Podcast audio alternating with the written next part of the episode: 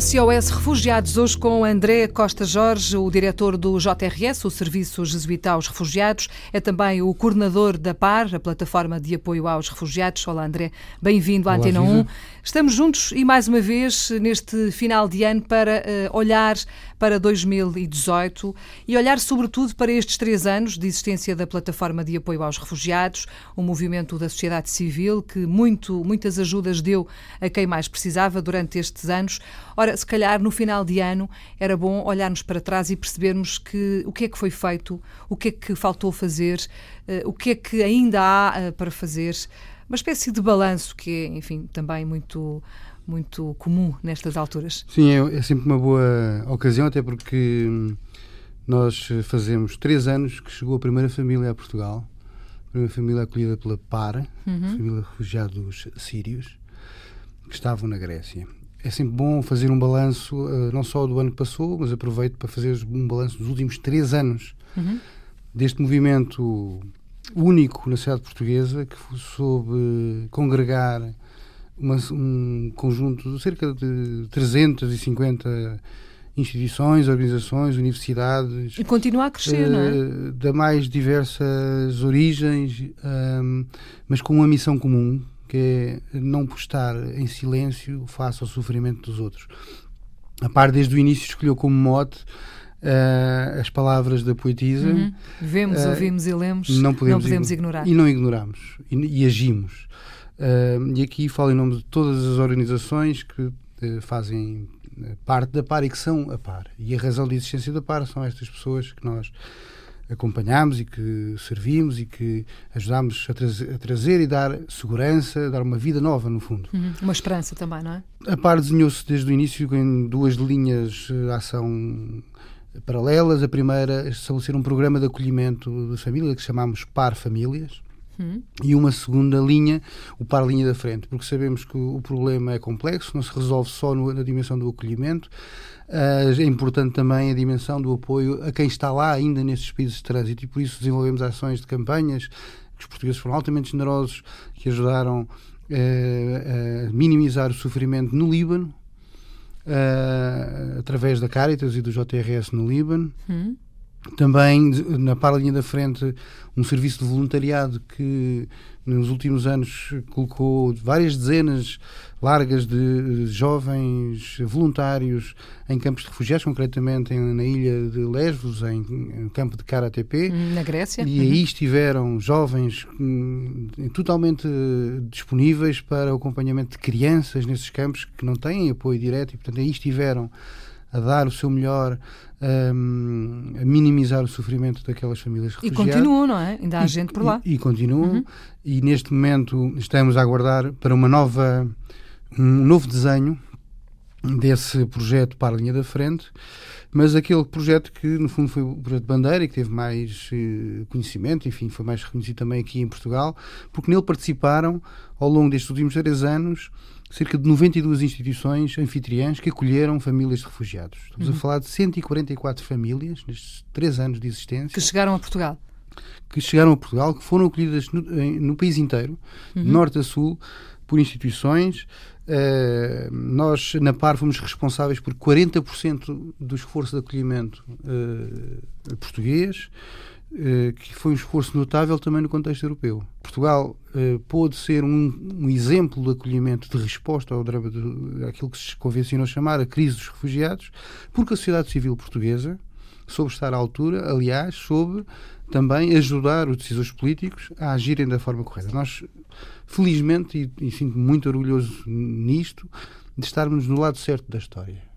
Exatamente. Um dia os nossos netos vão de ler a história e hão de ver e perguntar-nos onde é que estivemos uhum. na crise dos refugiados. E eu creio que Portugal e os portugueses podem, podem sentir-se orgulhosos porque, uh, felizmente, soubermos estar, como noutros momentos da nossa história, mas soubemos estar no lado certo da história.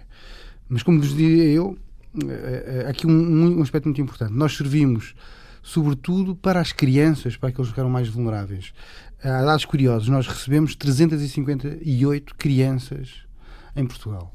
Nestes três anos? Mais, já nasceram 22 crianças desde, em Portugal hum. desde que a PAR existe. E, portanto, nós servimos realmente para a nova vida, não só dos adultos que recebemos, para que aqui encontrem paz possam reconstruir as suas vidas, mas também uh, acolher estas vidas novas que nascem uhum. e que esperamos nós que possam também vir a ser cidadãos uh, portugueses, se assim desejarem, claro e suas famílias cá permanecerem. Desses, dessas famílias todas que chegaram, algumas já cá não estão, uh, foram, enfim, para outros lados, seguiram outros caminhos. Há números das famílias que, já que ainda cá estão, que, que permanecem em neste, Portugal? Sim, sim. Neste momento nós temos cerca de 65 famílias ainda em permanência. É, é preciso dizer duas coisas. Primeiro, umas que permanecem ainda sob o programa de acolhimento. Uhum. E, portanto, ao longo destes três anos, anos é? exatamente, ao longo destes dois anos, algumas famílias percorreram esse processo e já terminaram. Isto é, já estão numa fase de autonomia. Um, e há aquelas famílias que ainda estão sob uh, o, uh, programa uh, e, digamos, estão a ser ainda acompanhadas, acompanhadas. Uhum. pelas instituições. Destas que estão a ser acompanhadas, nós temos neste momento cerca de 65 famílias, que corresponde a cerca de 46% do total, em 57 instituições anfitriãs. Estamos a falar de 296 pessoas, sendo que 166 são crianças. A par, desde o início, o, nosso foco era as crianças e os seus familiares.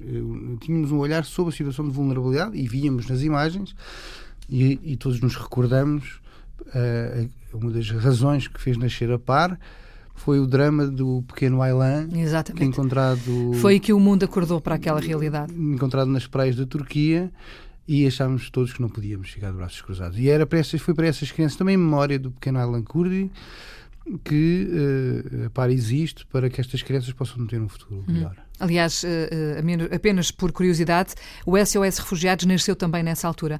Caminhámos juntos, porque também aqui na Antena 1 nós sentimos a necessidade de fazer qualquer coisa e de dar voz àquilo que, que, ia, que ia sendo feito. Uh, André, olhando para o ano novo que aí vem, olhando para 2019, o que é que assim de repente salta à vista? O que é que, o que, é que há ainda para fazer e por fazer? Duas coisas. A par continua a existir, é preciso dizer. Continua a haver a necessidade de acolher famílias de refugiados, de dar sentido a estas vidas. O esforço inicial, eh, que também foi, foi feito e de uma enorme gratuidade, continua a ser necessário. E, portanto, nós estamos a iniciar uma campanha de angariação de novas instituições de acolhimento uhum. e de reforço das instituições de acolhimento que já existem. A PAR eh, foi, mais uma vez, convocada pela, pelo Governo de Portugal para saber se, poderíamos, eh, se poderia ser uma resposta também do, uhum. do acolhimento. E nós dissemos que sim, e estamos juntos nesse desafio. Um, importa não baixar os braços. Portugal assumiu um conjunto de compromissos que nos parecem justos e necessários. Em primeiro lugar, ir para além dos, daquilo que foi feito na Grécia e uh, o governo português comprometeu-se também internacionalmente a acolher cerca de mil uh, refugiados que estão em zonas como a Turquia e o Egito e é necessário dar a resposta a esse enfim, desafio que está e que, e que a sociedade portuguesa tem em mãos. E, portanto, a PAR pretende também ser uma resposta, dar o seu contributo uh, a, a, par de outras organizações uhum. que farão a sua resposta específica e, portanto, queremos assumir este desafio e convidamos todos aqueles que queiram, através do seu voluntariado ou as instituições, os seus dirigentes, que possam uh, abrir portas e criar, que contactem também a PAR, para que possamos ser uma resposta viva.